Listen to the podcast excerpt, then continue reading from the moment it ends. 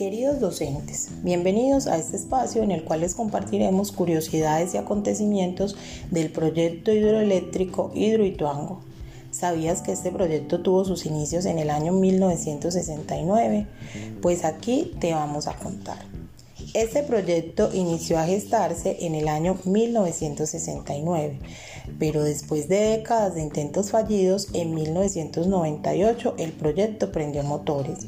Sin embargo, faltaba algo muy importante, la licencia ambiental, la cual fue otorgada en enero de 2009 por el Ministerio de Ambiente, pero fue un año más tarde, en enero de 2010, que se iniciaron las obras.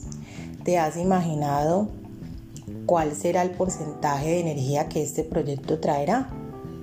Este proyecto hidroeléctrico es el más grande de Colombia y traería consigo grandes beneficios, siendo el principal generar el 17% de energía de la demanda nacional.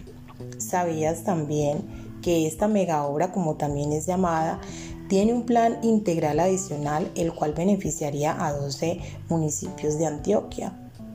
En el occidente, Santa Fe de Antioquia, Peque, Liborina, Sabana Larga, Toledo y Olaya. Por el norte, San Andrés de Cuerquia, Valdivia, Yarumal, Briseño e Ituango. Mencionando que este último es el que se ha visto más afectado con las situaciones de emergencia presentadas, ya que para llegar a él es necesario cruzar el río. Se preguntarán, ¿Cuáles serán los beneficios? Aquí se los mencionamos.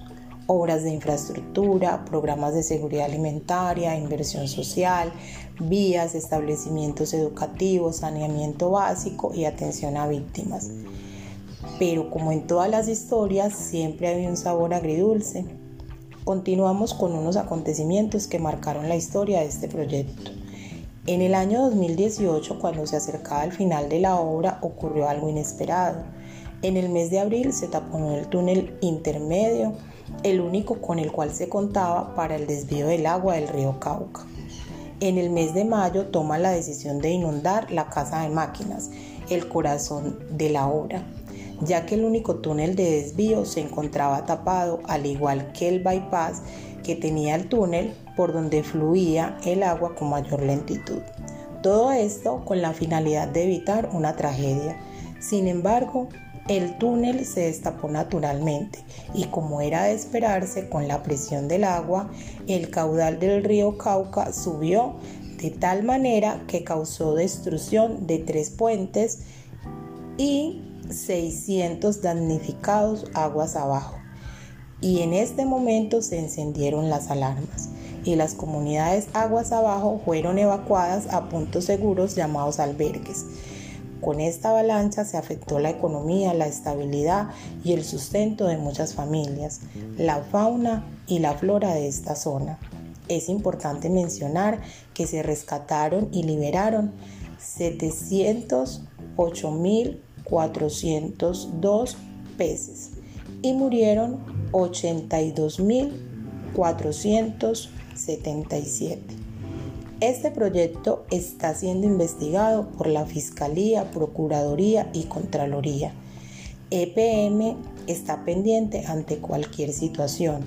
Todas las instituciones gubernamentales están en pro de dar soluciones positivas a todas las comunidades afectadas. Los municipios que se encuentran en mayor riesgo con este proyecto son Valdivia, con el corregimiento Puerto Valdivia, Tarazá, Cáceres y Caucasia.